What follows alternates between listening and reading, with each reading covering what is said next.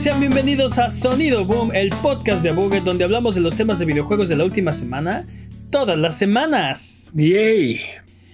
Esta semana hablaremos de la octava generación de consolas que esta semana comienza a morir. ¿Cómo empezó? ¿Cómo va? ¿Cómo va a terminar? Bueno, eso creo que ya lo sabemos. Eh, toda la información aquí.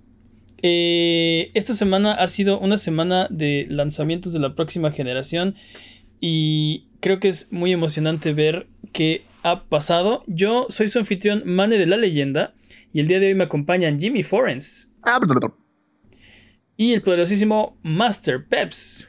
que de nuevo. Otra vez la que la semana pasada. ¿no? Ble, ble, ble. Eh, ¿Qué hay de nuevo? Vamos con Ble, ble. las patrañas. Las patrañas es la sección donde refutamos las mentiras involuntarias que dijimos la semana pasada. Venga, Jimmy. Mane habló de al tanteo acerca de los coleccionables de Infamous. Entre Blast Shards y Dead Drops hay 350 coleccionables. No lo vuelvo a hacer. ¿Vuelves a hablar de tanteo? ¿Cuántos dijiste? no me No acuerdo. nos dijiste, no nos dijiste un número por decirlo. Sí, como 250, algo así. Pero sí. El punto es que aquí Mm. con las patrañas son muy particulares y no, no permiten ese tipo de desatinos, ¿no? Ya sé, si no me quedo sin sección. El nuevo juego de Joseph Fair se llama It Takes Two. Es un co-op acción-aventura plataformer. Tiene fecha tentativa de 2021 y no, no es de azar. No es el del azar. Es otro juego que se llama Lost in Random de Zoink Games. Sí. O sea, yo pensé, me confundí la semana pasada, dije que el de Joseph Fares es el de, o sea, tiene que ver con azar, es de... Este, pero bueno, ese no, no tiene nada que ver con azar. Ese es otro juego que anunciaron en el mismo EA Play. eh, que se llama Lost in Random de Soin Games. Nada que ver con Joseph Fares y con este Hazelight, que es su estudio. Oye, pero si It Takes Two tiene algo de Random Number Generation, tendría azar, ¿no? Pero no es el tema, no es un tema del juego. Se- Ah, de- bueno. Probablemente sí tenga por ahí algún RNG, este, algún factor RNG. Que si ya ya te patrañó la siguiente. Ah, PlayStation Collection no es exclusivo de PlayStation 5, pero se necesita un PlayStation 5 para reclamar la colección. A su favor, eso no se sabía al momento del podcast de la semana pasada. Exacto, no podíamos saberlo. Información Pero- nueva, fresquecita del horno. En las patrañas, Sí, aparte. fresca del horno, muy bien. ¿Qué más? Es que, es que mi horno no funciona. y está afuera en la calle. Ok, ¿qué más? Peps mencionó un juego como Tetris de intestinos para Virtual Boy. El juego se llama Virtual Lab y solo salió en Japón. Peps knows best. Oye, sí. Es asqueroso, güey. Yo, o sea, yo pensé que no, no iba a existir. Yo así de, no, ya, este, a Pep se le botó la canica, finalmente pasó. Eh, no, sí, La- tienes razón. exi- O sea, hay un juego de intestinos de Virtual Boy que salió en Japón, así. Es como un Tetris, pero de intestinos, ¿no? Es, ah, Es como un Ki- Es- Kirby's es- Avalanche, pero de intestinos. Es como Carrion, con- Carrion conoce a Dr. Mario. Ándale. mm, un poco más asqueroso todavía, pero sí. Ok. Fin de las patrañas. Basta de patrañas. Si durante la duración de este podcast decimos alguna mentira, amiguito, tú que nos escuchas en casa, es muy fácil. Solo mándanos nuestras patrañas, eh, mándanos un comentario o un mensaje desmintiendo nuestras patrañas y la próxima semana las desmentiremos aquí en este programa para que puedas volver a tu vida normal, que el tiempo retome su cauce, que la fuerza recobre el balance y que el universo recupere su orden natural. Mándanos nuestras patrañas a contact.abuget.com o en la página de abuget.com diagonal patrañas. Solo tú puedes mantenernos honestos. Manténnos honestos. Vámonos con las noticias.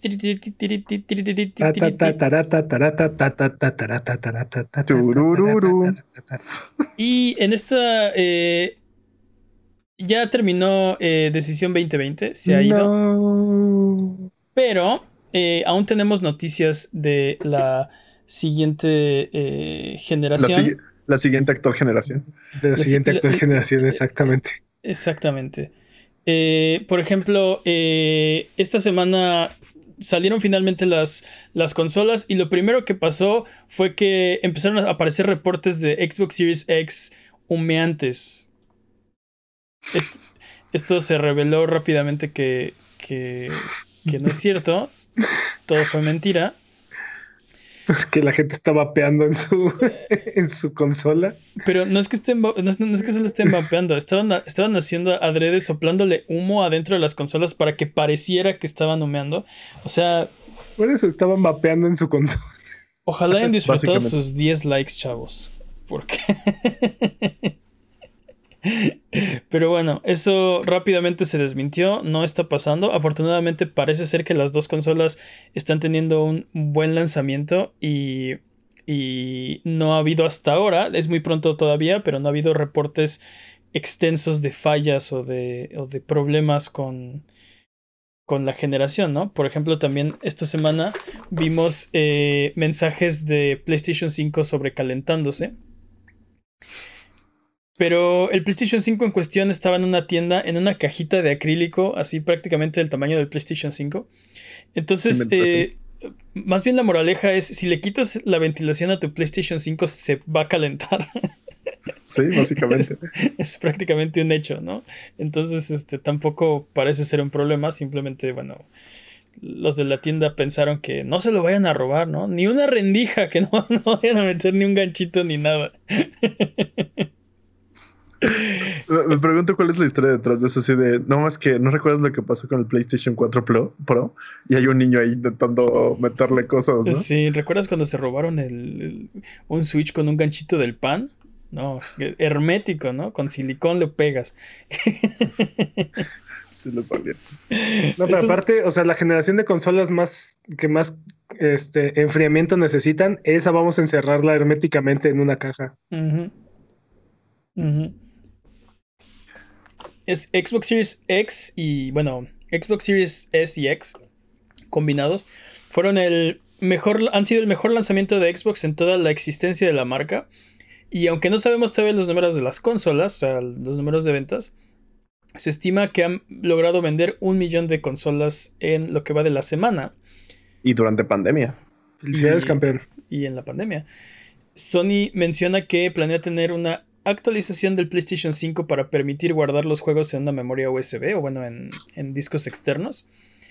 Eh, pero solo para almacenarlos, no para jugarlos. Esto cambia. recuerden que necesita su su disco, duro de almacenamiento súper veloz, entonces. Y sensual. Exactamente. Es lo que una de las S este, significa. Una de, las S de SSD es sensual, exactamente. Ajá.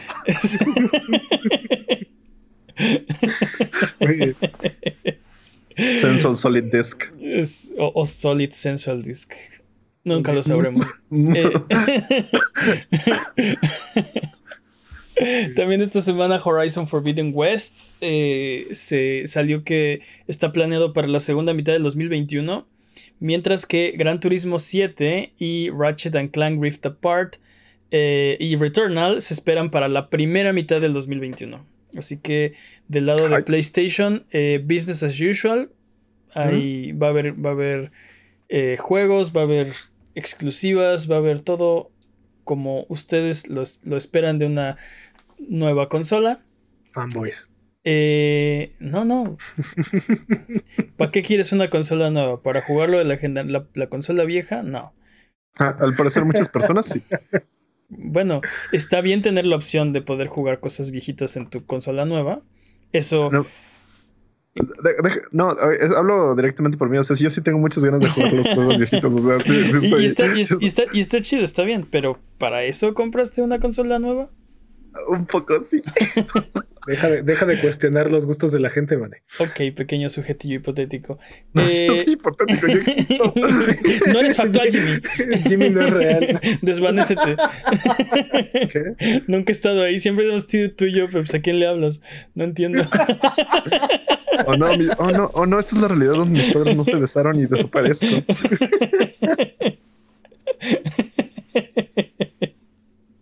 Así que ahora sí, vamos a hablar de la octava generación de consolas que esta semana empieza a morir. Todavía sigue ahí, pero sabemos por experiencia de otras siete ocasiones que esto solo es el anuncio del fin. Eh, la octava generación de consolas eh, comenzó por ahí de el 2012. Una hermosa mañana del 11 de... ¿Se, acuerdan cuando la, la, competencia de las consolas de videojuegos iban a ser los celulares y las Smart TVs? Oh, Blizzard se acuerda de eso. Sí, sí, claro que sí. Ah, bueno, pues así se veía el panorama al inicio de la generación. Supuestamente eh, las consolas eran eh, obsoletas, ya nadie quiere consolas. Eh, que, es una narrativa. la última generación.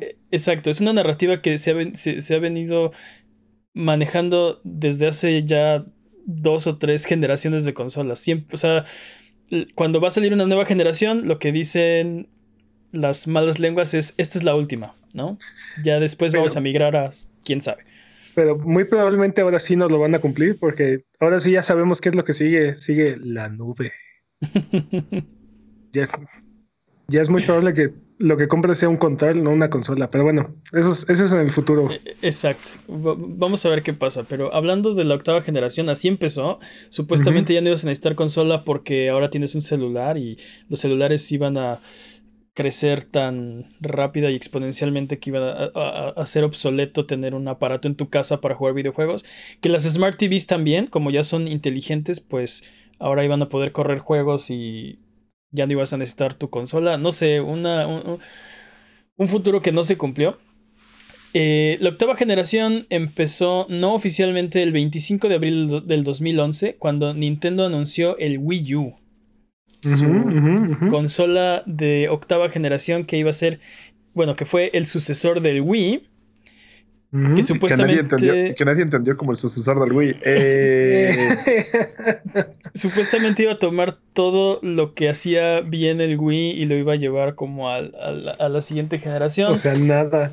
Se rumoraba que iba a ser el Wii HD antes del anuncio y del lanzamiento. Eh, básicamente lo que, lo que se rumoraba era que iba a ser el Wii porque pues está siendo un éxito, eh, imprime dinero, eh, ¿por qué querría Nintendo hacer algo diferente? Pero para, para televisiones HD, este, digamos que una versión moderna de, Wii. Pero no, el 18 de noviembre del 2012 salió a la venta y pudimos ver que... Eh, pues tiene un Wii U Pad, que era lo nuevo que introdujo Nintendo. Era una, una pantalla. No, no, no, no, tiempo, tiempo. O sea, es una consola completamente nueva y diferente al Wii. O sea, no es. Sí, totalmente. No tiene nada que ver con el Wii. Exacto. De, de, de hecho, este. Bueno, este. Es que ese, ese, es el problema, que muchos creían que el Wii U era, una, era otro aditamento para el Wii. Sí, y, y habían salido tantos y, y la marca Wii estaba siendo tan prominentemente usada que Wii U parecía como una extensión de lo que ya era el Wii. La gente no lo entendió. Y como ya tenían un Wii en casa, pues mucha gente no sintió la necesidad de salir a comprar un Wii U, ¿no? Necesariamente.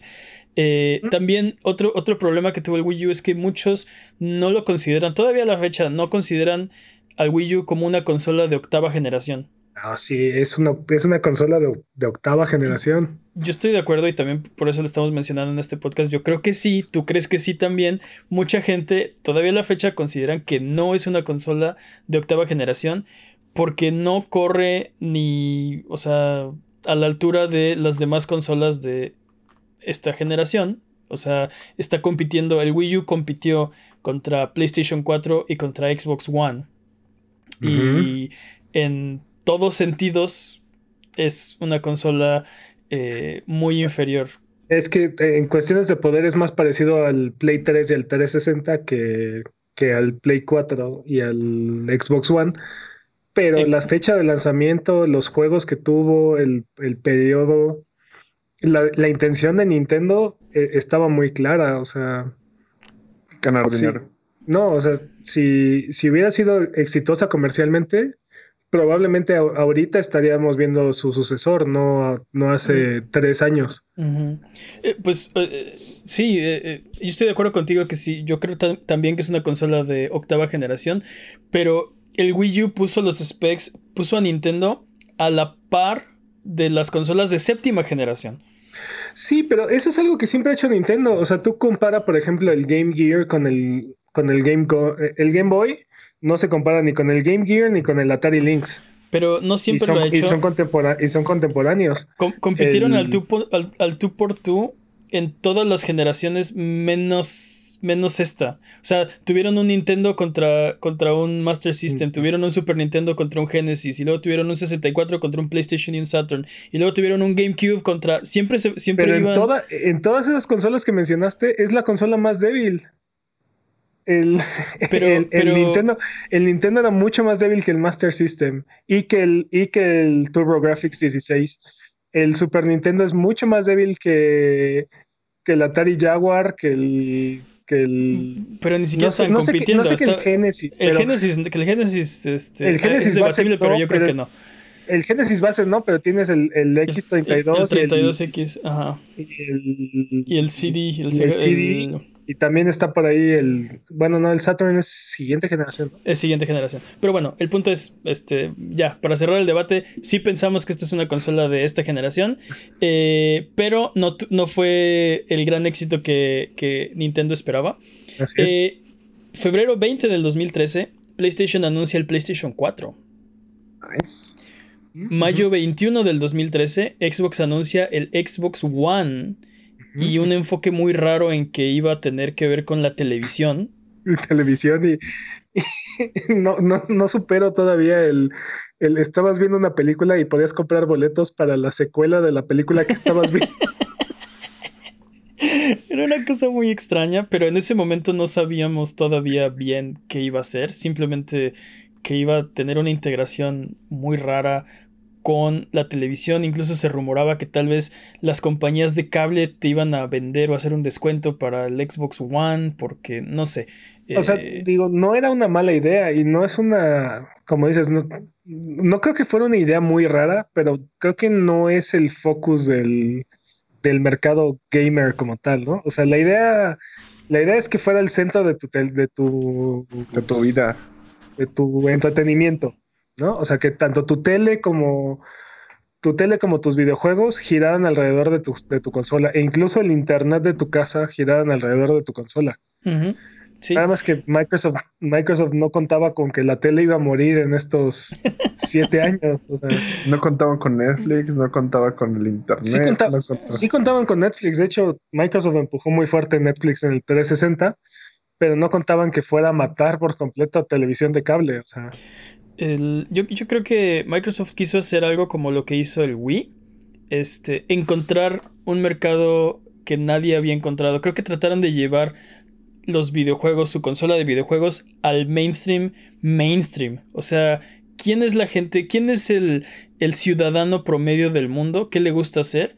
Vamos a llevarle esta consola a esa persona, ¿no? ver tele, ver películas. Sí, exacto, exacto. Llévale Pero- consolas a esa persona que le gusta ver películas. Pero lo hizo el Wii, o sea, Nintendo dijo, ¿quién no tiene una consola? Tu tío. Vamos a vender una consola a tu tío, sí, tu abuelita, exacto. Este, y, lo, y fue un exitazo, ¿no? Yo creo que Xbox estaba tratando de hacer algo así, donde hay un mercado que no estamos atendiendo. Y, que- y creo que en parte venía como montado en, en el éxito del Kinect, ¿no? Porque el Kinect en su lanzamiento fue como muy exitoso y muy este Novedoso. apa- apantallante. O sea, e- sí. era como el siguiente paso del Wii, ¿no? O sea, juega con tus manos. Ah, bueno, ahora juega con tu cuerpo, ¿no? O sea, ya no necesitas un, un control. Sí, Tú eres el control. De hecho, ese, ese era su eslogan, ¿no? Algo así. Del, del Este. Kinect, sí. Eh, Pero, pero, bueno, de- de- pero después... creo que se les olvidó que las consolas son para, para los, los hardcore gamers. Pero Después eso, los casuales. Pero eso no lo sabíamos. O sea, yo creo que no, si- sin la información que tenemos ahorita no era obvia, no, no era obvio que, que las consolas las van a comprar, como dices tú, primero los, la comunidad gamer y después todos los demás. O sea, Híjole. Ah, no sé, no, no sé. Creo que sí era obvio, pero no, te- no teníamos antecedentes. Exacto, no teníamos la información todavía. Y lo que pasó con esto es que en el E3 de ese año, el E3 2013, eh, tuvimos dos conferencias muy diferentes. Primero la de Microsoft y luego la de PlayStation. Primero la de Xbox y luego la de PlayStation. Y la conferencia de Xbox eh, fue, yo creo que uno de los, de los peores, de las peores conferencias de la historia del E E3. Por mucho superior a la de, a la de Sony del 2006, pero, pero sí. ese, nivel de incomodidad manejando. sí, el, problema es que estaba toda la audiencia emocionada por ver qué iba a ser la nueva consola de Xbox y Xbox estaba de espaldas hablándole a quién sabe quién, ¿no? sí. Oye, pero me quieres, según yo, me querías vender la consola a mí. Sí, a ti también, pero televisión y vamos a hacer series originales y este... la idea de Quantum Break estaba muy interesante, ¿no? O sea, era una serie que, que se iba complementando con el juego, o sea, iba, la serie iba a avanzar parte de la historia y parte de la historia ibas a avanzar, ibas a avanzar en el juego. Entonces, para ir al día tenías que jugar y ver la serie, jugar y ver la serie.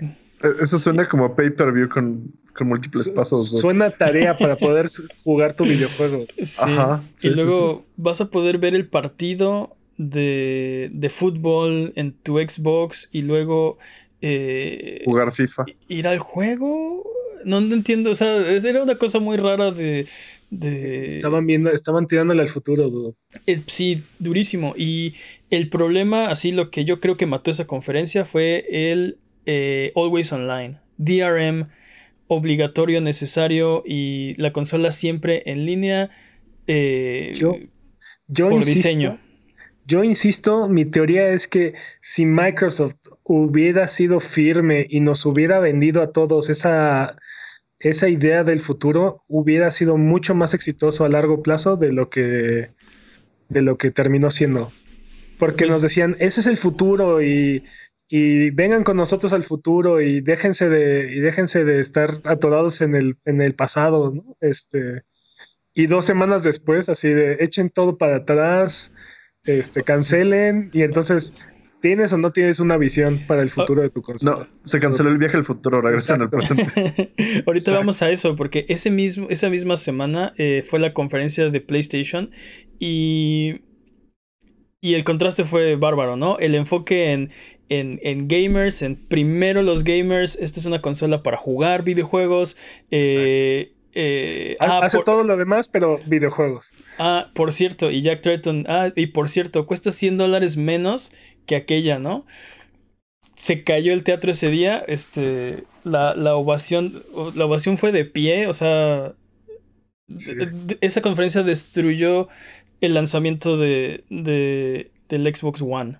Eh, a partir de ahí, Xbox One eh, tuvo que, trabajar para recuperar eh, terreno. Pues, sí, recuperar la generación. Ese día perdieron la generación.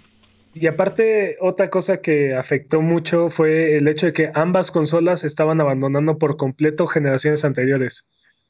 Ninguna de las dos consolas era retrocompatible con nada. Y, eso qué quiere decir? Que todos los que fueran a comprar este, la siguiente generación, pues empezaron de cero. O sea, podían, podían cambiarse de plataforma porque no, podía, no, no podían traer sus, sus juegos con ellos, consigo. Sí, cierto. Este, hace rato que mencionabas de la visión del futuro de, de, de, Xbox.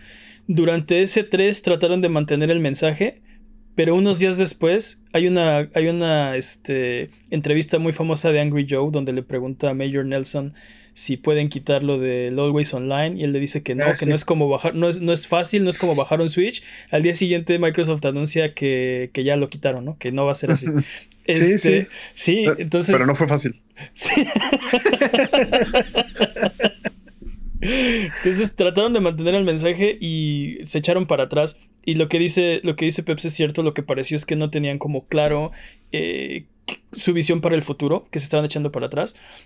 Este, yo, creo, yo creo que aunque hubieran tenido razón y el futuro era exactamente como ellos lo, lo querían, siento que es como si ahorita tú viajaras al, al, al 2019 y, decirles a todo mundo que, que, compren, que empiecen a comprar papel higiénico y mascarillas y que hagan todos estos planes para el 2020, nadie te va a creer. o sea, nadie te lo creería. papel higiénico, no es un artículo esencial. bueno, el punto, el, punto es, si tú, si tú vuelves, si tú vuelves al 2019 y le cuentas al, al, al mundo cómo va a ser el 2020, yo creo que nadie te creería.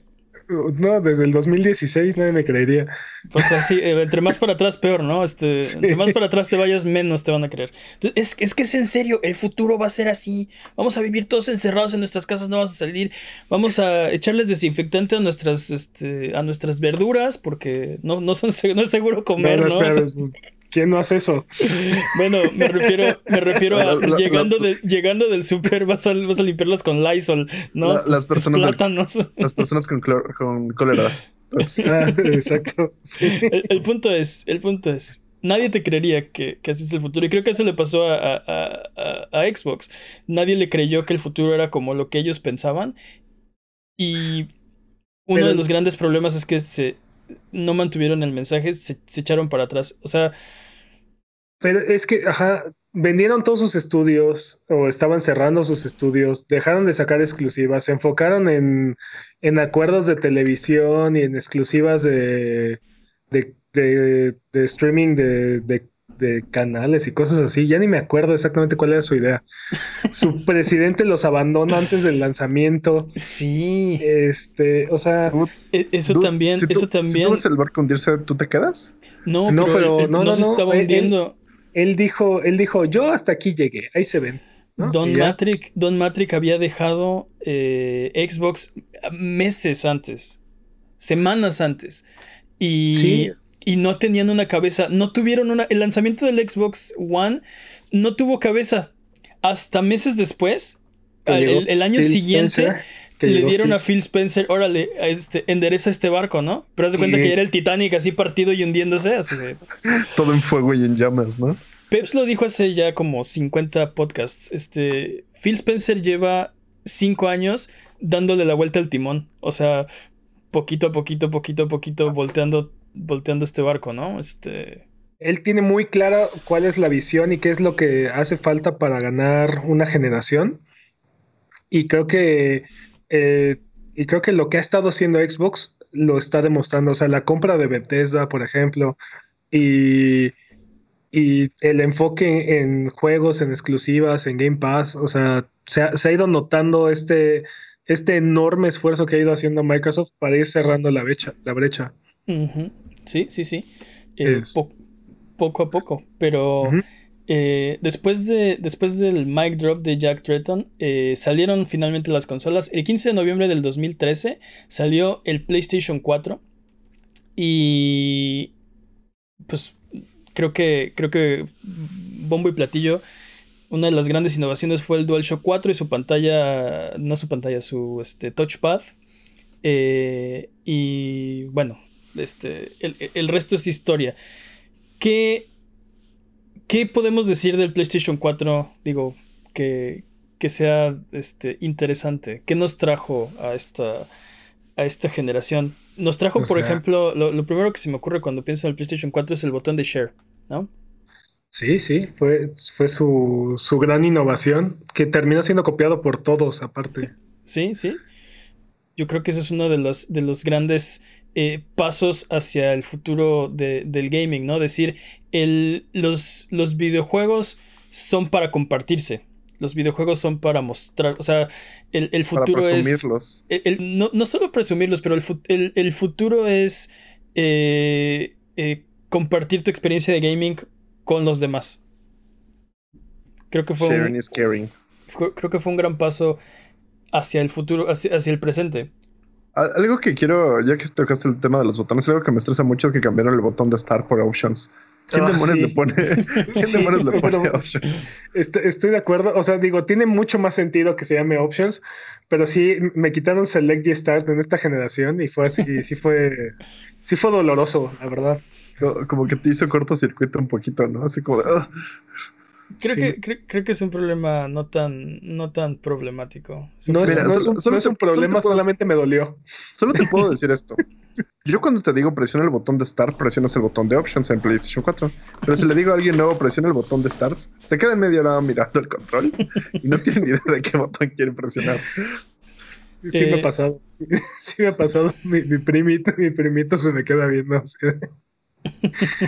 ¿Cuál es el botón de start? ¿De qué hablas? Tú y tus drogas. Al Sí, cielo. maldita sea, maldita sea. O sea, no, no- no es algo importante, solamente me dolió. Sí, sí. En el cocoro, así. Tam- también este, introdujeron los, eh, los parties esta generación. Ya lo. No, ya lo no, no, no, o sea, en sí, sí, sí, sí. sí, exactamente. Ya lo hacía. Ya sé, ya sé qué ibas a decir. Ya lo hacía el Xbox 360, pero no lo hacía el PlayStation Y- 3. Y también lo hacía el Xbox. Estoy casi seguro que el, que el Xbox ya tenía Patrañas. parties. El- Patraña. Patrañas. Dile al becario que apunte una patraña. El Sí, punto es que finalmente. y- y también lo hacía la PC. Ya existían los chats en vivo. en- Ah, sí, sí, ¿no? Pero finalmente Pero, llegó, o sea, llegó a Entonces que PlayStation. Xbox Live desde, desde su lanzamiento creo que, creo que ya tenía esa función. Creo. Eh, también lo que, lo que nos trajo fue eh, PlayStation Plus como requisito para jugar en línea. Desafortunadamente. Antes eh, Xbox hacía eso, pero PlayStation no. PlayStation tenía su servicio online gratuito, abierto para quien lo quisiera. Y PlayStation Plus era eh, un servicio como de. Este. Pues sí, de, de, de bonus. No, no- sé cómo llamarlo porque no existía algo así. Es de la generación pasada, pero lo, o sea, continuaron esta generación. Que, eh, Era es- una, era una membresía, básicamente. que eso es una, es una gran transición que, que ocurrió durante esta generación, ¿no? O sea, el, el online se volvió mandatoriamente costoso para todas las consolas, pero como parte de un servicio que te, que te ofrece ot- otras cosas, principalmente juegos, ¿no? Este, tanto PlayStation como Microsoft, Microsoft también transicionó su servicio de, de Games with, de, no, Gold, ¿no? Sí. Pero Ah, es- ¿cómo es- se- ¿Cuál es el nombre completo? Era Xbox Live Gold. sí. Exacto. E- Este, e- Esa pasó- fue otra de las cosas que, que, que, eh, el servicio de PlayStation Plus pasó a ser un eh, referente para las demás compañías, porque eh, Xbox cobraba por el servicio. Empezaron a dar juegos a raíz de Plus. Ujú. Sí, sí, sí. Y, y también creo que muchas otras compañías vieron el éxito de estos servicios y empezaron también a ofrecer sus propios servicios con sus propios juegos. Y ahora tenemos un Digital Battle Royale una vez al mes. Eh, Qué bonito. Y nosotros salimos ganando un poco. Sí, más, no y, nosotros, y nosotros salimos ganando, ¿no? Eh, vamos a continuar porque la generación apenas estaba empezando cuando salió el PlayStation 4. En marzo 17 de el 2015, Nintendo anuncia el Project NX. Eh, me falta aquí eh, lanzamiento del Xbox One. El Xbox One salió en eh, noviembre también del 2013. Ah, Sí, sí, sí. ahorita no me acuerdo del día, pero noviembre del 2013. Y también Como el 10, más o menos. trajo muchas de las mejoras que trajo el PlayStation 4. eh, Pero se vio muy afectado, como ya hablamos hace unos minutos, por el terrible anuncio del E3. Entonces, de, de entrada, se la estimación era que se estaban vendiendo 2 a 1 los PlayStation 4. Ujú. Dos PlayStation 4 por cada Xbox One eh, vendido en el lanzamiento. Creo que, creo que la otra cosa que afectó mucho el- el- las ventas del Xbox One originalmente fue que como las consolas eran demasiado idénticas en cuestiones de poder, parte del, parte del sistema operativo del Xbox One estaba enfocado en, en Kinect y en toda esta parte de, de, de la identificación de por voz y todo esto. Entonces, a la hora de correr juegos de, este, de, de third party, siempre corrían mejor en, en PlayStation. Aunque fuera un poquito, terminaban corriendo mejor en PlayStation y creo que eso afectó también bastante. Eh, Kinect era obligatorio en este, la salida del Xbox One. No había, no había una, eh, una opción que no tuviera el periférico.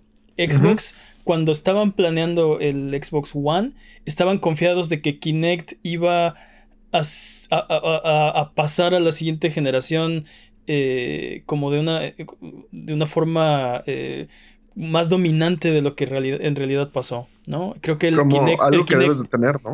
Creo que el Kinect 2 pasó completamente desapercibido. El Y por eso no hay Kinect 3. por eso no hay Kinect 3. este. Pero. Eh, pero bueno, continuando con, con, el, con la generación, ahora sí, marzo 17 del 2015, Nintendo anuncia el Project NX. Después, en junio 13 del 2016, anuncia Microsoft el Xbox One S, que sería la versión mejorada de, del Xbox One. Eh, el 7 de septiembre. Súper económica, aparte. El 7 de septiembre del 2016, PlayStation anuncia el PlayStation 4 Pro. Eh, esta es la. Que, que yo recuerde, es la primera generación que tenemos estos refrescos intergeneracionales.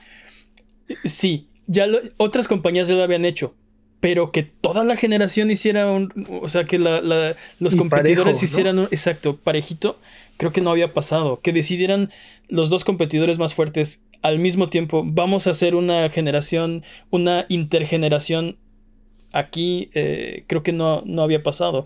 Mencionamos hace rato Sega, y sí, el 32X y el, este, o sea, armabas tu robotito, ¿no? De, de, Sega Genesis. El, The Tower of Power, papá. pero, eso fue Sega que decidió hacer esas cosas, ¿no? O sea, no, no, pasó, no lo hicieron sus competidores. Bueno, Nintendo casi saca su, su PlayStation, su Super, Super Nintendo PlayStation, ¿eh? Pero, pero sí, te entiendo. O sea, es la, es la primera vez que vemos que toda la generación unánimemente y y casi al mismo tiempo refresca el hardware. en agosto del 2016 sale el Xbox One S. Eh, octubre 20 del 2016 se revela el Switch. El Switch es revelado al mundo. Y aquí tenemos otra, otra vez el, debate si el Switch es generación 8 o generación 9. Pero o generación 8.5 o pero, pero Nintendo hace lo que quiere y cambia de generación cuando se le da la gana. Igual les va bien. Eh, entonces, lo menciono aquí porque el Switch tiene características más similares, igual que el Wii U, tiene características más similares a lo que hace eh, pues, las consolas de, esta generación, PlayStation 4 y Xbox One, que lo que hacen las de la siguiente generación, PlayStation 5 y, Xbox Series S y X, eh, ya parecen otra cosa que no tiene ya nada que ver con el Switch. Eh, sin embargo, todos queremos comprar un Switch y tener este Breath of the Wild. Ah, queremos claro. jugar este Super Smash Bros. etc, etc, etc. Eso es independiente. Eh, noviembre 10 del 2016 sale finalmente el PlayStation 4 Pro. Eh, marzo 3 del 2017 sale a la venta el Switch. Junio 10 del 2017 se anuncia el Project Scorpio. ¿Se acuerdan del Project Scorpio? La venta no. Sí, sí, sí. Project Scorpio terminó siendo el Xbox One X que salió a la venta en noviembre 7 del 2017, un año después del PlayStation 4 Pro, y era la consola más poderosa jamás creada con 6 teraflops de GPU. Aunque eso representa tal vez, eh, o sea, el GPU por sí solo no, no hace nada, pero bueno, era era la palabra que decidió adoptar Xbox para decir esta consola es la mejor que se ha hecho, ¿no? volviendo a, no sé, lo siento como si un físico mira mis pantorrillas, mira mis pantorrillas.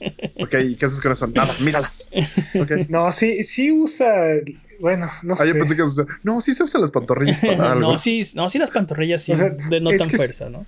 Es que siento que, siento que sí utiliza el, el Xbox parte de ese poder, pero como la generación en general no está desarrollada en torno a ese poder. Sí. ¿No? Y, y, pero tampoco es suficiente poder como para hacerle el upscale a, todo, a todos los gráficos a 4K eficientemente. Entonces es como. Está como en medio. Está, como a medias. Algo que tampoco jugó a favor del Xbox One X es que la consola dominante, bueno, la, la compañía dominante era PlayStation y, el PlayStation 4 Pro salió un año antes. Y, o sea, ya para, el, ya para cuando salió el Xbox One X, eh, muy pocos desarrolladores iban a aprovechar todo su poder. Solo ellos. Pero el problema de Microsoft en este momento, cuando salió el Xbox One X, es que no estaban sacando eh, los juegos a la misma velocidad que sus competidores. Entonces faltaban pretextos para usar todo ese poder. Pero, No no, está- pero Espera, creo que también el, el PlayStation 4 Pro tiene el mismo problema que, que el Xbox One X. O sea, necesitas que todos los juegos corran en todas las consolas. Entonces, lo tienes que hacer de acuerdo al mínimo común denominador. No, no, lo, no lo vas a hacer para que nada más corra en la consola, en la consola más poderosa con la base de jugadores más pequeña, aparte. Exacto. ¿no? Y, y Entonces- de, la- de las consolas de refresco generacional, la, el, el mínimo común era el PlayStation 4 Pro, que además era la que tenía más ventas, que además es de la compañía Híjole. que va dominando la... la- Pero, pero no, el mínimo, el mínimo común es el Xbox One este viejito, la videocasetera. Sí, sí, sí, sí, sí. Entonces totalmente. necesitabas que, necesitabas que el juego corriera ahí. Sí, pero- si, si el juego va a correr ahí, no vas a poder sacarle todo el provecho a las consolas de, de refresco de la generación. Que es el mismo problema que tienen ahorita los juegos. Cyberpunk tiene que correr en ese Xbox y en el Xbox Series X. Sí, sí, sí. Pero, esos, pero, bueno, esos son los juegos que son multiplataforma, ¿no? Eh, también- eh, entiendo eso. O sea, mi, mi- mi punto es que si vas a desarrollar, difícilmente vas a tener el Xbox Series X eh, en mente. O sea, bueno, obviamente va a correr ahí, pero este, no le vas a destinar todos los recursos a sacarle Exacto. todo el provecho que podrías sacarle. Aunque realmente el verdadero potencial de la, del refresco generacional creo que vino eh, a beneficiar la generación que viene llegando. Actual. porque es lo que le, le permitió a los juegos ser tan adaptables para el para el o sea, beneficiarse tanto del poder extra de las de la del PlayStation 5 y del Xbox Series X. Y después del Xbox One X, eh, lo siguiente que tenemos es la generación actual que comienza esta semana. Eh, todo, todo este camino nos, nos trajo hasta aquí. Nos dio juegos muy, muy, muy, muy buenos. Tan, tan buenos que yo creo que se van a seguir relanzando en generaciones, por generaciones y generaciones. Eh, por ejemplo, esta fue la generación que nos dio eh, Mario Maker, Mario Maker, esa cosa es infinita. que nos dio Cuphead, Esa cosa es el diablo mismo. que nos dio God of War. Esa Nice. cosa es un Game of No confundir con God of War de PlayStation 2. Exacto. Que nos dio Fortnite, que nos dio Apex Legends, que nos dio eh, Persona 5, que nos dio Halo 5, o, Gear Overwatch. 5, o Final Fantasy 15, o O GTA V. GTA 5. Bueno, wow, wow, wow, wow, wow, no, no, no. Tiene razón. GTA 5 Peps. salió en la generación anterior, señores. Tiene razón, Peps. No, no apunten esa patraña. eh, es cierto. El- GTA 5 no es de esta Fíjate, generación. el Play 2 tuvo tres GTAs. GTA 5 lleva tres generaciones sí, sí, es cierto. hasta ahora. Y, y siguen imprimiendo dinero para. Oh, sí. Sí. Este, eh, Pikmin 3, ya dijimos eh, Breath of the Wild, lo mencionamos hace rato. Eh, La Master Chief Collection, el remake de Resident Evil 2. El remake Eh, de, de The Last of Us. Bueno, no es el remake, es el. perdón, el remaster. ¿Ves? Patrañas, fue- patrañas voluntarias. Mm, o- Ok, pero, pero bueno, igual es un juego de la generación anterior. Eh, El- el hablamos, hablamos hace rato de Quantum Break, sí, el remaster es de esta generación. Eh, De hecho, creo que, es, creo, creo que es una generación de remasters, especialmente por la falta de retrocompatibilidad, ¿no? O sea, Sí, sí, muchos juegos de, de la generación, eh, pas- bueno, de una generación atrás, los trajeron, las trajeron a, a esta generación, ¿no? Resident Evil 4. Dude, Resident Evil también lleva como cinco generaciones. Resident Sí. Evil 1. Es cierto. Eh, también esta generación dio lugar a algunas cosas que no habíamos visto antes, como por ejemplo los cofres de saqueo o loot boxes. Qué asco. Qué bueno que ya lo superamos. Pero Ya sí, lo- los descubrimos, los, los este, detestamos y los superamos en una generación. Los loot boxes no van a pasar a la siguiente. Digo, en, en una capacidad pequeña tal vez, pero ya no van a, ya no son el problema que eran hace cinco años, ¿no? Pues ya no son legales. Eh, Que- Para empezar, en muchos lugares ya ni legales son. Creo que, creo que eso es lo que los detuvo, porque los diseñadores por sí solitos no. Los publishers no, no, no los no se iban a detener por sí solitos. Este, esta generación nos dio este, es- esta práctica terrible de eh, si preordenas puedes jugar unos días antes tu juego. sí. No, pero Sí, aparte no, los no es una, no es una fecha de lanzamiento, es una ventana gigantesca de lanzamiento. Sí. Nos dio los, que- ro- los, los roadmaps inalcanzables. Creo que, creo que Anthem fue uno de los pecadores, de los peores pecadores de, eso, de esos dos, ¿no? De, Sí. Tuvo como siete fechas de lanzamiento Anthem y aparte un roadmap que jamás, que jamás cumplió ni uno de sus objetivos. Necesitabas una maestría para saber cuándo iba a salir Anthem. O sea, y ni así. ¿Te, te imaginas un historiador de videojuegos que intente comprender esta, o sea, que, que divida en fascículos esta parte? Bueno, y entonces ahora vamos a la octava generación. Y esto funciona así, loot boxes. Es- esperemos Voy a que hacer mi doctorado, mi, tesis de doctorado con loot boxes. Esperemos que suficiente información esté disponible para que los historiadores puedan hacer sus teorías. Ojalá. Eh, también vimos el auge de los esports. Ya existían antes, pero no existían como existen ahora. No eran estos eh, titanes monstruosos. Este. No Hicimos- había. No había un- torneos internacionales de Overwatch. Y, o sea. Bueno, Overwatch no existía antes de esta generación, o- pero ok, pero cualquier seamos- juego, ¿no? O sea, seamos honestos, Manet- no ex- Manet los, esports solamente existían por StarCraft. O sea, era el único juego que tenía esports. Estaban en pañales los esports hasta esta generación. Dude, los MOBAs. Los Eh, esports de los MOBAs. Sí, Pero, los- los- Bueno, Eh, pero sí, ya también- antes de esta generación, o sea, 2012, ya tenían. ya- Dota 2 no existía. Patañas. Sí. pero- Sí, creo que sí existía, ¿eh? Sí, Viene, viene desde antes, pero no era lo que, o sea, no era el esport que es hoy, eso- eso- en eso estoy de acuerdo. Eh, también el, el speedrunning ya existía, existe desde hace, desde que se, se pudo grabar un videojuego existe el speedrunning, pero no era tan grande eh, y prominente como lo es hoy, ¿no? Tenemos ahora... eh, Es la comunidad que, Y- que hoy existe. Tenemos una sección de speedrunning en este podcast. AGDQ, SGDQ son los grandes, pero hay muchos, muchos maratones de, de infinidad de juegos que, que se corren y que son, son gustados. Hay videos al respecto, hay este, canales dedicados a eso. O sea, eh, puedes ir a Twitch en cualquier momento del día, 365 días, hay alguien corriendo un juego. ¿no? Ujú. Eh, Totalmente. Twitch, Twitch también. Eh, o el, el- el streaming como, como medio de entretenimiento. Ya existía Twitch y ya Exacto. existía el streaming antes de empezar la generación. Pero en esta generación se desarrolló y se volvió, eh, pues sí, un modo de vida, un medio de entretenimiento más. Ver a tu streamer favorito en Twitch es Creo algo que- normal ahora. Creo que, o sea, ya existía, pero, o sea, por ejemplo, las consolas ya, ya a partir de esta generación ya te permitían streamear directamente, o sea, sin tener Sí. ningún otro equipo, únicamente con dar de alta tu cuenta, tu consola ya está lista para streamear, o sea, Eh, tanto es- tu Xbox, Xbox One como tu Play 4 tienen esas posibilidades. Eso es cierto.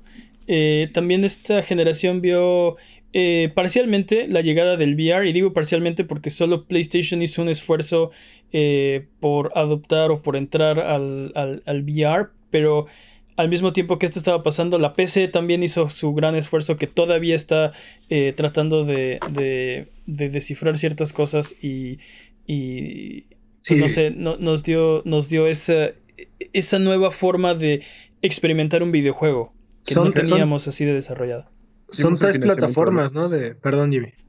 Vimos el financiamiento del Oculus, vimos la compra del Oculus por parte de Facebook. No, Ah, el, el eso es drama, el drama que hubo ahí detrás de, Sí, de la sí. tecnología. Pero sí, fueron tres compañías las que le entraron al VR, ¿no? O sea, es Valve, es este.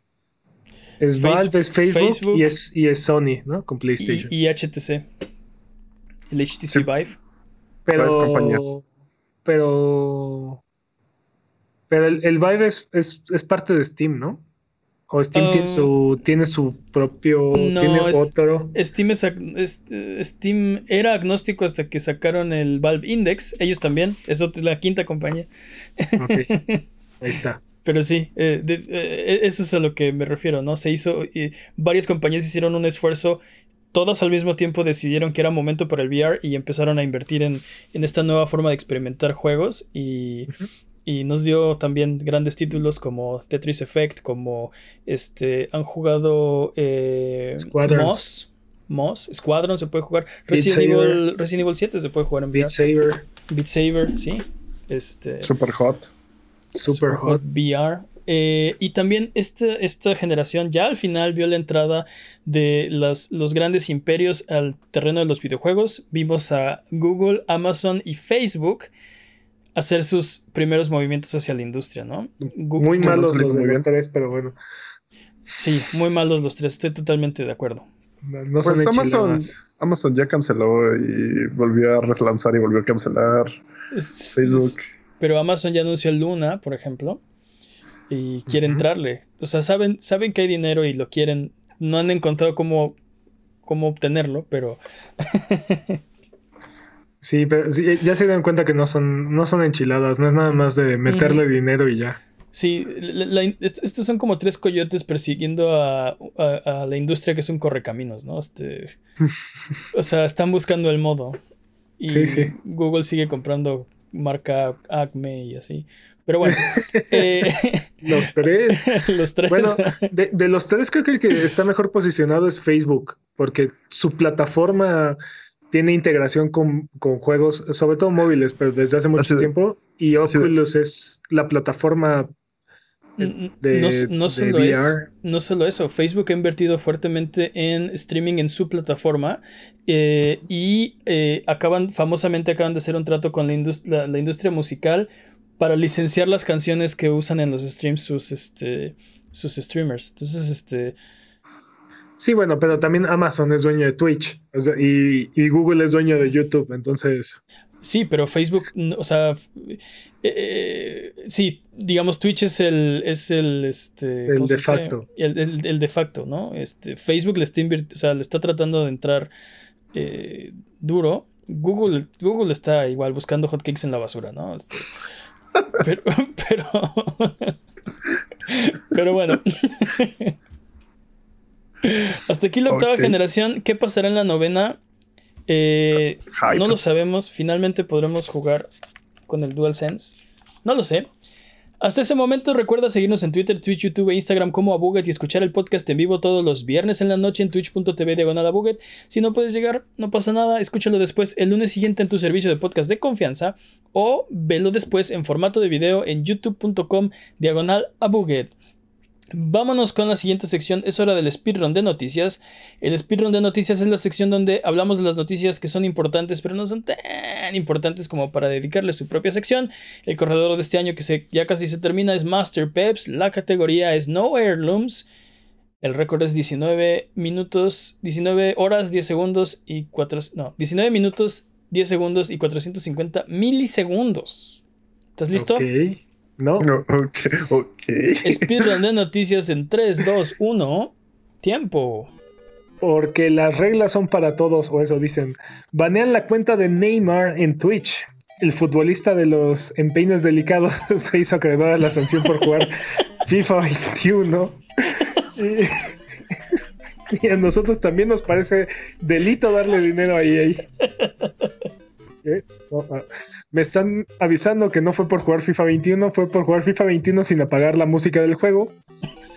Así es, la música del juego me- que viene que viene en el juego metió en problemas a Neymar y bueno, estas son es- esto es una estupidez, pero bueno, así funciona la industria de la música y, y Twitch. No puedo superar los empeines delicados.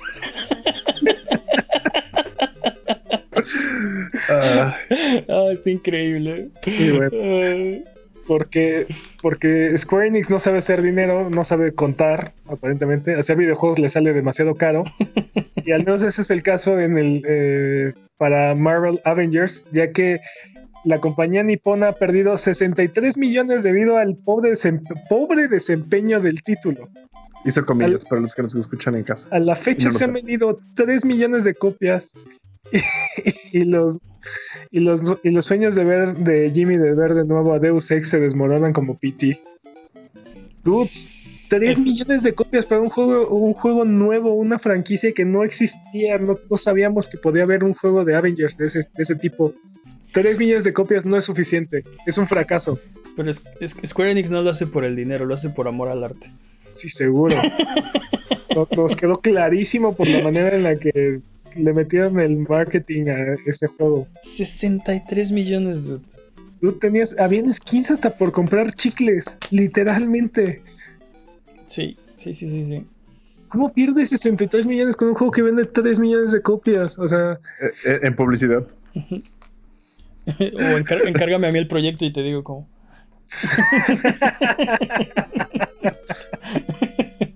Estoy señor, seguro de que verdad puedo necesitamos perderlos. esta estatua de oro para, para el- sí, motiva a la, motiva a la gente. Sí, cállate, sígueme echando aire, ¿no?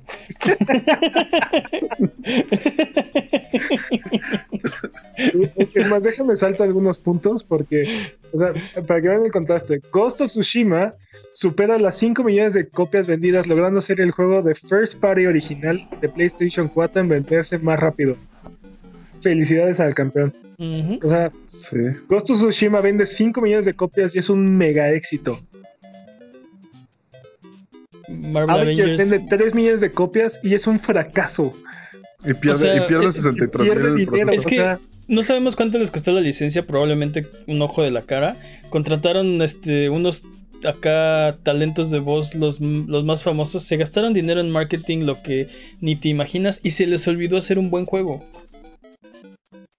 Y de hecho, creo que ese fue el, el detractor más grande. O sea, hicieron un juego bastante mediocre, entonces tuvieron ventas. mediocres. o sea, Bueno, eso, eso no hizo Ghost medi- of no, Tsush- of realmente sus ventas no son mediocres. Sí les ayudó la, sí les ayudó el título de, de Marvels, el- la, la franquicia, pero Definitivamente. es, es una, es Yo, solo, yo solo debo admitir algo. Estoy muy orgulloso de no haber comprado ese juego. Estoy, de, estoy de acuerdo contigo. Yo no me enorgullezco de. De haberlo comprado.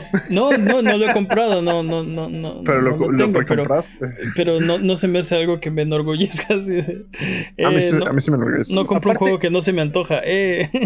Es la segunda vez que le sucede algo así a Square Enix.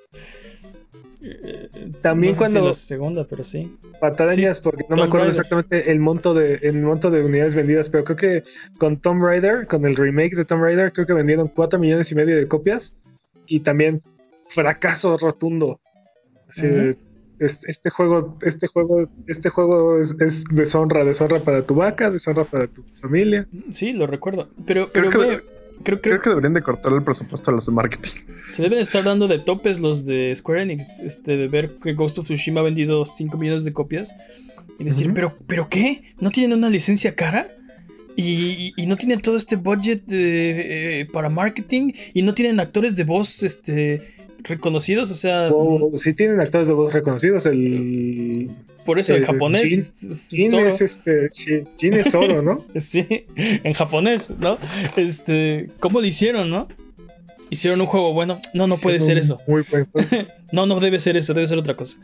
La Que fórmula, no, que la no se nos ocurre. éxito. La fórmula del éxito. Paso uno, haz un buen juego. Paso dos, véndelo. Sí, no, es eso un- no es posible. Eso no es posible. Son muy Sí. pocos pasos. No sé Sí. cómo funciona. Sí, Sí. exacto. Eso- en eso están, en eso está Square Enix. Seguramente están pensando, no, seguramente para hacer un buen juego, para ser exitoso hay que hacer un juego que sea malo, después destruirlo y construir sobre sus cenizas un juego bueno, nuevo y volvérselo a vender a nuestros seguidores. Sí, rápido, compra más licencias, ¿no? Pero bueno, eh, quiero aclarar que Square Enix hacen muy buenos juegos. Solo mm, no de este estilo. No Solo tienen de vez en cuando. No, pues, o sea, hacen muy buenos RPGs, por ejemplo, De vez en cuando. de vez en cuando. Sí. Pero ya, bueno, no, ya no son lo que eran. dude. Es- esa es la parte triste. Esa es la, la parte decepcionante. Pero, por ejemplo, hicieron Final Fantasy VII Remake. Fue un gran juego. Fue, una, fue como una tercera parte de un gran juego, sí. Una tercera parte. ¿Ves? Bueno, o sea, el problema es que le falta el resto del juego, pero eh, sí entiendo lo que dices. Y nada más les tomó como 15 años o más. Nada más. Sí. Bueno, Ah, en nuestra sección, ay, ey. No, este es ay. EA. Ay, ey. Ay. Bueno, Ay. es es otra sabido, sección. es bien sabido que los altos ejecutivos de EA y BioWare escuchan el podcast, por lo que después del episodio de la semana pasada anunciaron Mass Effect Legendary Edition para algún momento del 2021. este paquete incluye todo el contenido de un jugador de Mass Effect 1, 2 y 3 en 4K. Y como sabemos eh, que están ahí, señores ejecutivos, solo tenemos un mensaje. Por favor, por favor, por favor, no lo arruinen. Mm, van a encontrar maneras. Estoy de acuerdo Seguro con Jimmy. sí. Estoy de acuerdo con Jimmy. Probablemente ya encontraron la manera de arruinarlo. Y Ojalá bueno, que no. parece ser que Microsoft sigue flexionando su billetera y tiene intenciones de comprar una compañía japonesa. Esto según un reportaje de Bloomberg. Y pues aquí estamos especulando a ver cuál elige para unirse a la familia verde. Aunque esta semana Phil salió a decir en una entrevista en Eurogamer que no cree que sea acertado ese artículo. Lo, que, sea que eso signifique. Eh, Lo hablamos antes del podcast y creo que la, estamos de acuerdo en que le creemos a Bloomberg. Sí, o sea, bueno, es que ah, también, digo, leyendo todo el artículo de, de Eurogamer, realmente no está diciendo que no, solamente no está diciendo que sí. Phil Spencer no, no, no, no desmintió el, re- el reportaje de Bloomberg. Solo. Ah, Solo no dijo que sí. e- exacto. No estoy allá, no estoy haciendo yo pláticas, no, no creo que sea, no creo que sea acertado. ¿Sabes qué? Yo creo que. O sea, si esto es. Si esto es cierto y esto se concreta, yo creo que Sega se va a poner la verde. Es, es, es lo que todo el mundo está especulando, porque aparte han tenido problemas económicos últimamente. Exacto, están en problemas Y económicos. Phil Spencer reiteradamente ha dicho que le encantaría que se uniera un equipo japonés al, a los Microsoft Studios. Así que, pues. De, Está, a co- está, de a- de a como Sonic. está muy interesante eso porque Microsoft ha ido hacia, hacia Japón y Sony está yendo hacia Occidente. Está cambiando su enfoque, pues. sí. Y bueno, que siempre sí se puede transferir tus juegos salvados de Spider-Man de PlayStation 4 al remaster de PlayStation 5. Se espera por medio de una actualización que llegará cerca del día de Acción de Gracias. Así es. Ujú. Esa, esa fue una de las razones por las que no compré el Miles Morales este de De Play 4. eh, no el Miles Morales que tiene el remaster de Play 5 Ah, porque no querías volver a jugar todo el exacto juego. ya sea ah, qué flojera volver a empezar no este gracias gracias PlayStation gracias Insomniac por Bueno, alejarme de mis saves te ahorraste, te ahorraste 30 dólares. De todas maneras puedes jugar to- de todas maneras puedes jugar Spider-Man de PlayStation 4 en tu PlayStation 5 sí con pero mejoras, no las mismas mejoras que las que trae Y con la versión de. PlayStation 5. exacto mi problema es que es el Peter equivocado Estoy equivocado. Sí. es el Peter original, no el Peter mejorado. Por, por eso, o sea, ahora ya El no, va- Peter ya, equivocado. ya no lo voy a reconocer, o sea, ya no lo voy a reconocer. Sí, se parece demasiado a Carnage. Oh, bueno. pero bueno, En esta sección, ¿cómo que esto no es una noticia de videojuegos? The Witcher, la serie de Netflix, tuvo que posponer la grabación debido a que a más casos de COVID en los miembros del staff. Y bueno, Ubisoft crea su propio cross-save. Ubisoft Connect, la fusión entre Uplay y Ubisoft Club, ofrece cross-save y cross-progression no solo entre consolas de la misma familia, sino a través de fronteras ideológicas de la guerra de consolas. Sin embargo, tus compras no migran entre plataformas.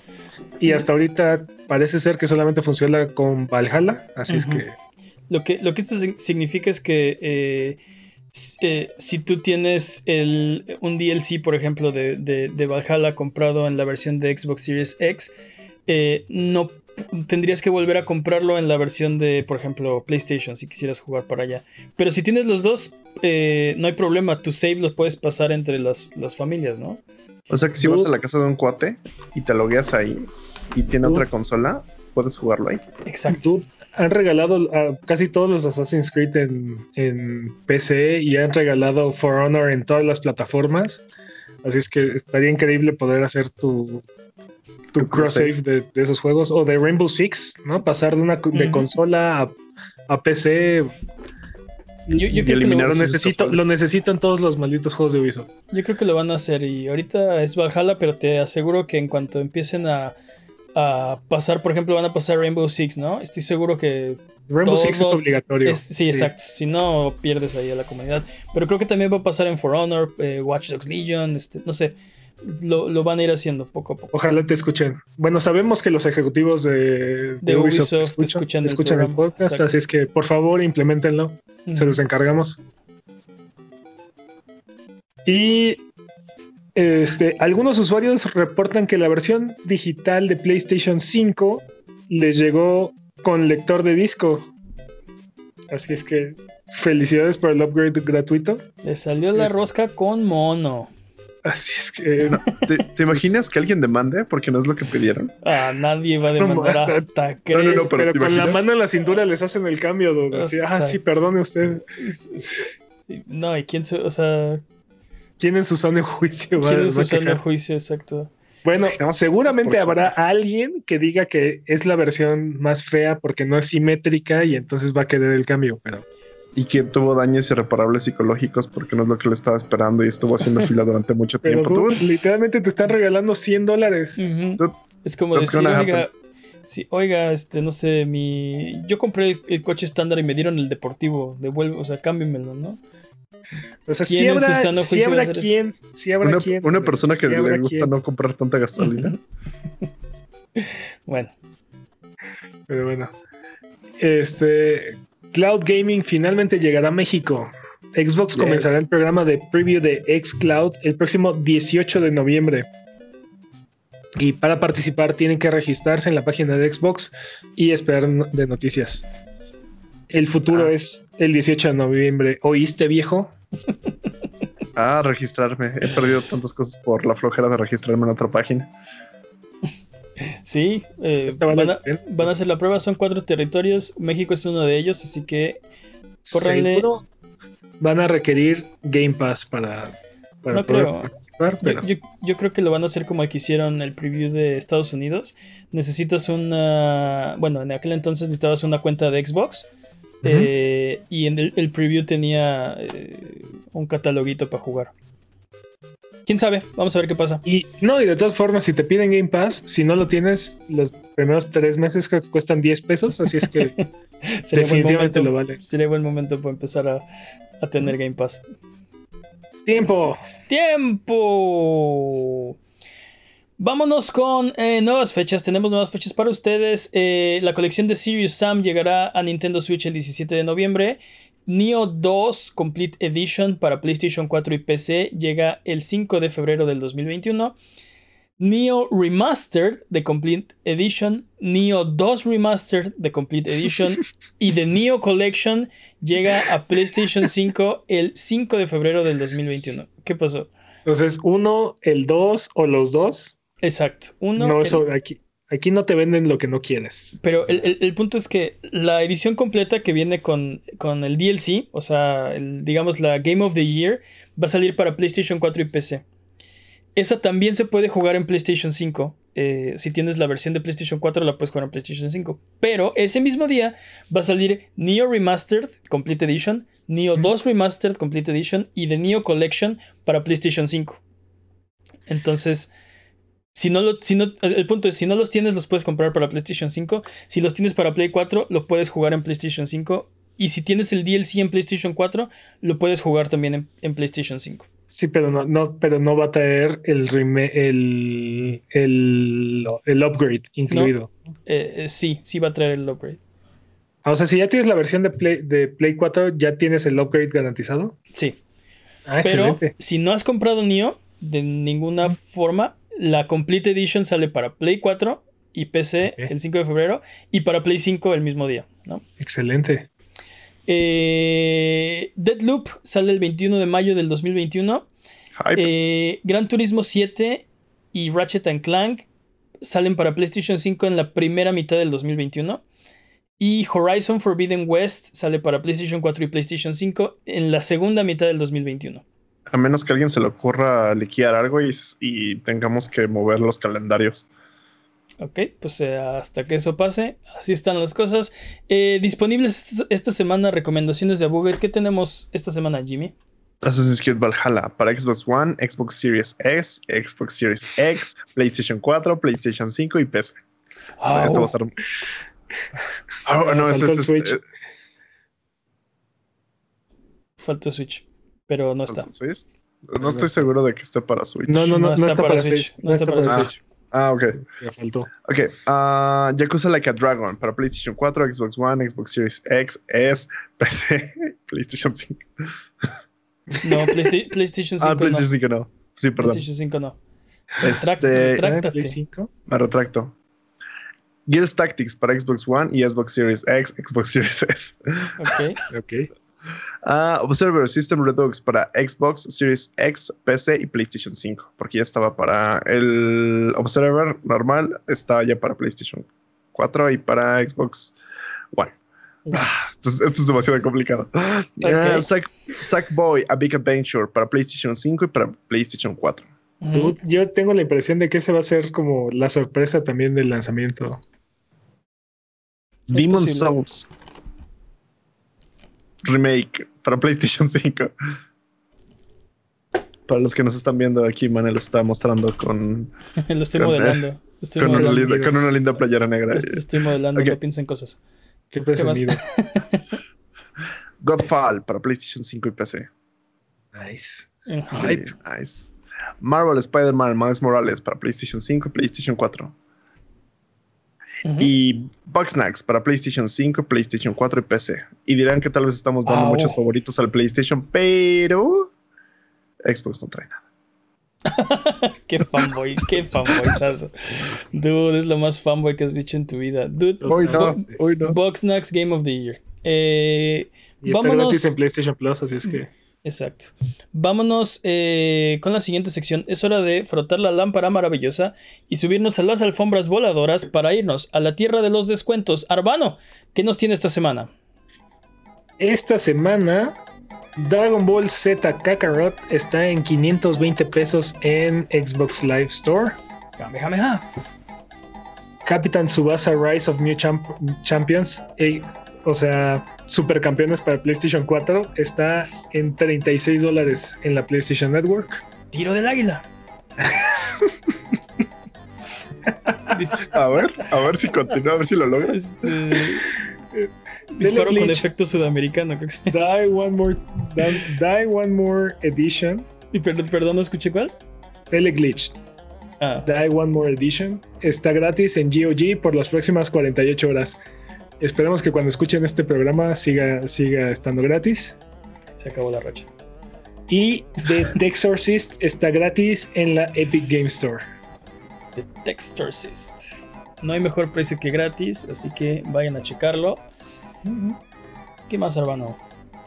Son todas las ofertas. Vamos de regreso. Recuerda que esto es Sonido Boom, el podcast de Abuget. Si quieres ser parte del programa, mándanos tus preguntas o comentarios en Twitter, Twitch, YouTube o Instagram. Nos puedes encontrar como Abuget. Manda tus preguntas. Mira nuestros videos en youtube.com diagonal Abuget. Esta semana salió el unboxing Buget de Assassin's Creed Valhalla. Y eh, espero que antes de que termine la semana también esté el unboxing del PlayStation 5. No te olvides de seguirnos en Twitch para que sepas cuando estamos al aire. Salvamos el mundo, valemos barriga, liberamos la galaxia, manqueamos durísimo y purificamos el mal con fuego, semana tras semana hasta alcanzar la entropía. Pasa al chat y dinos qué juego jugar, qué ruta tomar o a qué personaje salvar. Los horarios están en twitch.tv diagonal a Buget o sigue escuchando este podcast cada semana en el mismo lugar. Así es, en el mismo lugar donde encontraste este. Ya nos vamos. Pero antes de irnos es hora de la última sección de este programa. Es hora de la pregunta estúpida de esta semana. La pregunta estúpida de esta semana es: ¿Qué videojuego debería tener su propia criptomoneda? Su propia criptomoneda. Duda, esta Sí, pregunta es. sí está muy estúpida. Tú, tenemos que superarnos. Hay público que confía en nosotros para traerles semana a semana su pregunta estúpida. Pues sí, pero también hay que responderlo, ¿no? O sea, Ah, no nada más preguntar Hay que estupidez. responderla. No, Ah, nada más hay que no vamos a preguntarla. preguntarlas. Sí, No, mira, la sección se llama la pregunta estúpida de la semana, no la respuesta estúpida de la semana. Tienes un Ah, punto, claro. Claro. Eh, Logic, Logic is flawless. yo diría que Final Fantasy podría sacar el Gil y podría ser una criptomoneda. Yo estaba pensando en un en algo así como de Wario Land, un ¡guau! El Wa. El ¡guau! El Wa. ¿Y cómo, y cómo ganas esa Bla, criptomoneda? bla, bla. Ble, ble, ble. Eso no es un juego, pero también podrá funcionar. ¿Cómo que cómo ganas esa criptomoneda? Pues de la misma manera que ganas todas las criptomonedas. Ok, mira. Eh, No, no, no me interesa cómo funcionan, cómo funcionan estas criptomonedas o para qué se usen, vendiendo Pero- armas en línea. pero los fuertes contendientes creo que tienen que ser algo así como las rupias, este, como dices, el gil. Oye, pero los rupias existen como moneda, ¿no? pero no, esa, no ese tipo de rupias. Sí, eh, entiendo lo que dice Peps. Este, Es- la, la, la, la rupia, el gil, el, el money, M-U-N-Y. eh, ¿Qué, ¿Qué otra, qué otra moneda famosa hay en los ah, videojuegos? pues este, los doblón dólares. Las monedas dorado- las monedas de oro, Ujú. doblón dólares. Esos eran de Trigon. Doblón dólares. Ajá, y creo que en inglés eran double dollars. Eran Ah, los cenis. Los cenis, ajá, tiene razón Alan uno en el chat. Este, ¿qué más? Eh, déjame pensar. Las monedas de Yoshi. Las Yoshi monedas Las de Super Mario World. Las Dragon Coins. Sí. La- las, las monedas rojas de Super Mario 64. En Mario tiene demasiadas. Sí, tiene demasiadas criptomonedas. sí. Sí, sí. El dinero de Tommy Daly debería ser una criptomoneda. Y técnicamente también es un videojuego. Mm, ¿Hay un videojuego de Tommy Daly? Sí. ¿Cuál? ¿Cuál guaguarón? Ahí va Google. No me, no, no me Tommy acuerdo. Video Games. No, en donde se supone que eres este. ah, no sé quién es. No sé quién es quién. ¿Eres el ratón? Ajá. Daly. No, ¿Dali? ¿Eres Daily? Sí, Daly. ujú, sí. No sé. Es- Sí, sí, es Dali. No sé quién es quién. De hecho, la, la versión de Tommy Jerry tampoco sé quién es quién. Pero Bueno, bueno hay que el, el- el becario va a apuntar una patraña. Yo creo que bueno, deberíamos, deberíamos decirle. Eh, El punto era que ajá, que era- estaba entre rupias, este, monedas doradas, gil, money, ceni, seguro, eh, seguro. Kratos, seguramente Kratos, este, sí, red orbs, ¿no? después de sus, de- sí, sí, sí, sabemos que usa orbes rojas, pero en realidad la, la verdadera moneda de Kratos son las cabezas.